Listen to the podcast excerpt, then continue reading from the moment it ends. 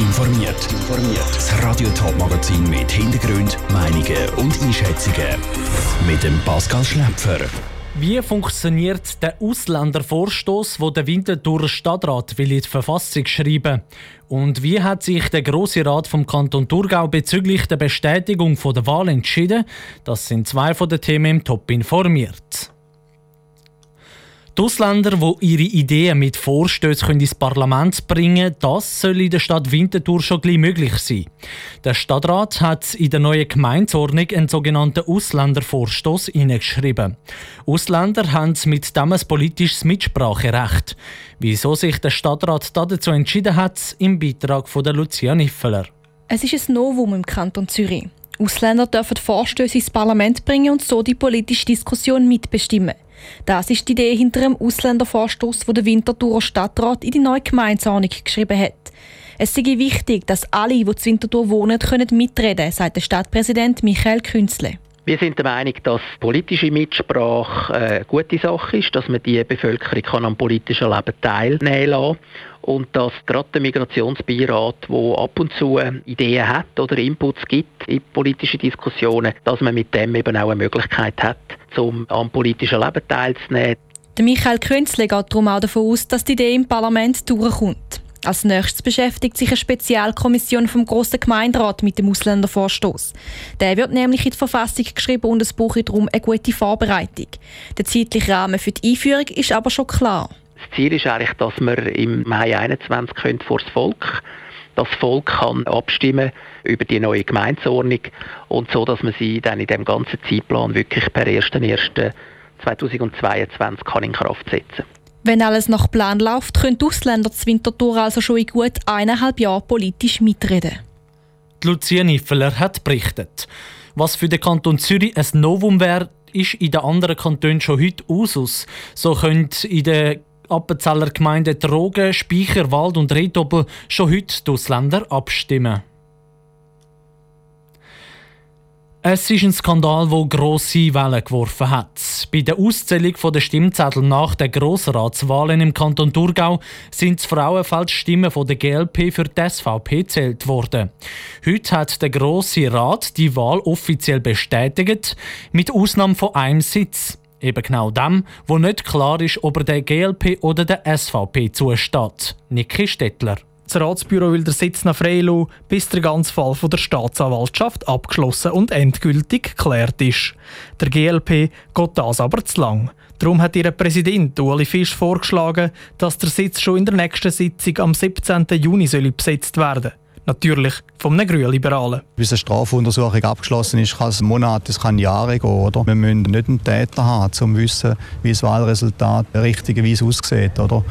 Das stört uns einfach, dass der, Begriff Untersuchung abgeschlossen, dass der jetzt immer noch in den Beschlüssen steht, die wir heute gefällt haben. Und das ist falsch. Er bezeichnet diese Situation als Debakel, das der Grossrat heute hätte beenden können. Anders sieht das die SVP. Auch sie beanspruchen den Sitz.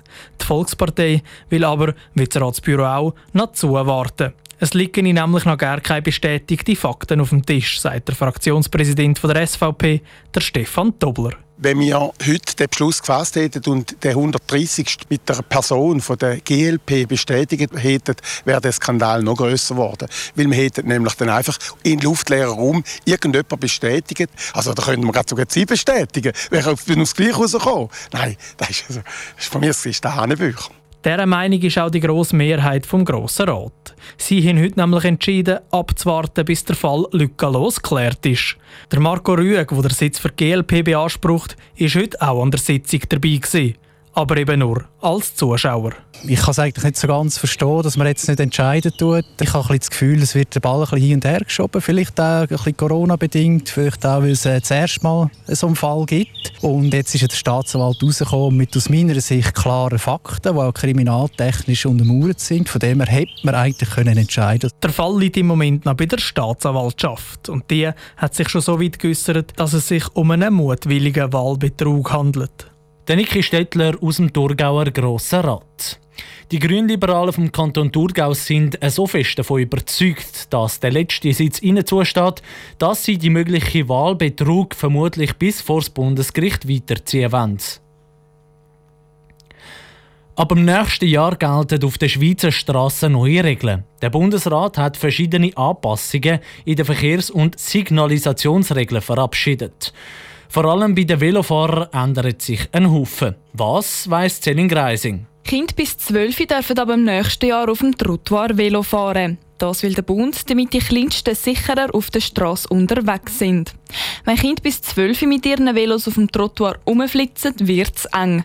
Das befürchtet Monika Litscher von Fußverkehr Schweiz. Man muss wirklich überlegen, was es heißt, dass wir Fußgängerinnen und Fußgänger, die selbstverständlich Rücksicht nehmen auf Kinder, die Velo fahren. Und wir werden uns auch arrangieren zusammen mit Pro Velo, dass wir da eine gute Lösung finden. Aber diese Lösung könne laut Fußverkehr eben nicht sein, dass der Veloverkehr mit den Kindern aufs Trottoir verleiht wird. Dass Kinder Gefahr auf dem Trottoir sind, glaubt Kurt Egli von Pro Velo Schweiz nicht. Weil Kinder sagen grundsätzlich rücksichtsvoll. Und das Gefahrenpotenzial sehen wir nicht, als das nicht da wäre. Natürlich ist etwas da, aber es ist jetzt auch nicht so mega dramatisch, dass man muss das richtig anpacken in der Umsetzung. Und dann sind wir da eigentlich positiv eingestellt und hoffnungsvoll, dass das eigentlich für alle Verkehrsteilnehmer eine gute Lösung wird. Eine weitere Regel, die Pro Velo freut, ist, dass die Velofahrer an gewissen Kreuzungen rechts abbiegen können. Das auch, wenn das Lichtsignal rot ist. Der Automobilclub Schweiz ACS sieht das aber kritisch. Wie gerade Velofahrer halten sich meistens nicht so gut an die Verkehrsregeln, sagt Thomas Hurter, Nationalrat und Präsident vom ACS.